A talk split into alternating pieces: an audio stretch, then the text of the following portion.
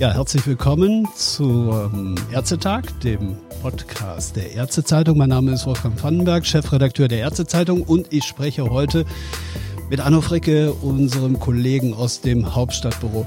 Lieber Anno, äh, wir haben gerade Ende Januar, aber es fühlt sich so an, als ob wir schon Mitte des Jahres haben. Das sage ich nicht so ganz ohne Grund, denn wir haben heute den neuen Referentenentwurf bekommen aus dem Bundesministerium für Gesundheit. Es geht um den Entwurf eines Gesetzes zum Schutz elektronischer Patientendaten in der Telematik-Infrastruktur. Patientendatenschutzgesetz PDSG kompliziert, komplex. Ich erinnere mich, dass wir kurz vor Weihnachten ja schon ein digitale Versorgungsgesetz verabschiedet haben, beziehungsweise bekommen haben und bekommen werden. Da geht es um verschreibungsfähige und erstattungsfähige Apps. Worum geht es in dem neuen Papier? Ja, und im DVG 1, das wir da hatten, da und äh, da gab es ja auch schon vorweg, äh, zum Beispiel in anderen Gesetzen auch, dass wir die äh, elektronische Patientenakte zum 1.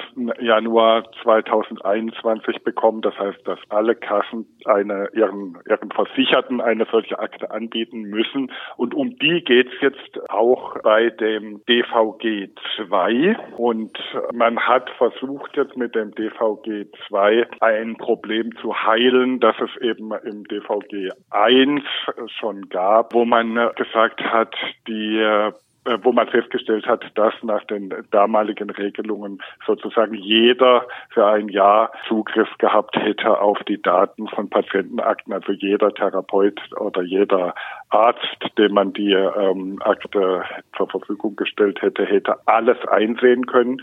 Die Patienten hätten nicht die Möglichkeit gehabt, bestimmte Bereiche und Einblicke auszuschließen und mhm. den einzelnen Ärzten zuzuordnen. Und das hat man jetzt versucht, mit diesem neuen Gesetz zu heilen.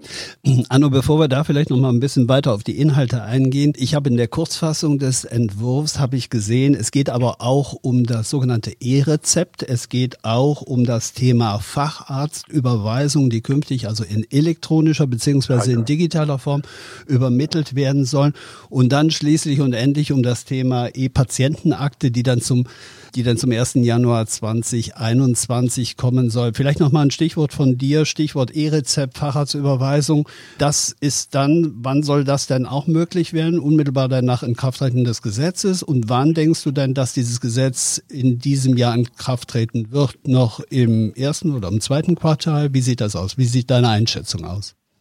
Also das E-Rezept soll im Laufe des Jahres 2021 zur Verfügung stehen. Okay. Und für das E-Rezept gibt es auch eine Besonderheit, die ist außerhalb der Patientenakte zum Beispiel. Das wird, hat damit gar nichts zu tun, sondern das E-Rezept kann, da soll es eine eigene App geben. Ah, und ja. die kann sich jeder auf sein Smartphone laden, sofern er denn ein Smartphone hat. Und er kann dann mit diesem äh, Rezept auf dem Smartphone das auch in einer Apotheke einlösen. Das kann mhm. eben eine Apotheke vor Ort sein oder eine Online-Apotheke. Mhm. Vielleicht noch ein Satz von dir zu dem Thema, das ich eben ganz kurz angesprochen habe, Facharztüberweisung auf digitalem Wege. Also das heißt, der Facharzt, äh, es findet gar keine Überweisung mehr vom, vom äh, Facharzt oder vom Hausarzt zum Patienten. Der Patient überbringt es dann dem Facharzt, sondern es gibt dann wahrscheinlich, wenn ich mir das so zurechtdenke, die, den direkten Überweisungsweg zwischen Hausarzt zum Facharzt und das digital. So stelle ich mir das auch vor, wahrscheinlich auch verbunden möglicherweise, aber das ist dann wohl Sache der Selbstverwaltung. So genau kann man das jetzt im Entwurf noch nicht entnehmen mit den Terminservicestellen. Ah ja, gut. Lass uns aber auf den dritten Punkt nochmal schauen. Du hast ja eben schon so einiges dazu erklärt, zu der elektronischen Patientenakte. Was wird denn darin aufgeführt? Welche Informationen sollen denn zunächst darauf oder in dieser Akte aufgelistet werden?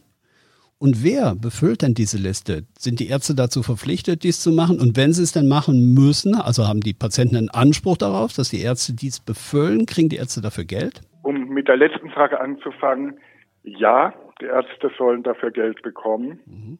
Und dafür müssen sie sich allerdings äh, tatsächlich der Verpflichtung stellen, für die Patienten dann auch die Akten zu füllen. Und zwar mit den Daten, äh, die, also mit den Patientendaten, mit den Daten, die sich eben aus der Behandlung ergeben. Aber auch das so gilt für die niedergelassenen Ärzte okay. und das gilt für die Ärzte im Krankenhaus. Also es gilt aber auch um für solche Informationen wie zum Beispiel Impfausweis, für, für Mutterpass oder für die Untersuchungs, äh, Untersuchung der Kinder, für Kinder und Jugendliche. Das sind dann auch, oder Zahnbonus, Herr Fällt mir in dem Kontext auch ein, das sind dann die Informationen, die auf dieser Akte auch gespeichert werden sollen. Diese Informationen werden nach und nach kommen. Okay. Wir werden jetzt ab 2022 wird, wird zum Beispiel dieses Programm, das du, das du jetzt da aufgeführt hast, komplett sein. Mhm. Lass uns vielleicht zum Schluss ganz kurz nochmal über über das Thema reden. Wer hat Zugriff auf diese Patientenakte und ist das Ganze für den Patienten freiwillig oder ist das irgendwo verpflichtend?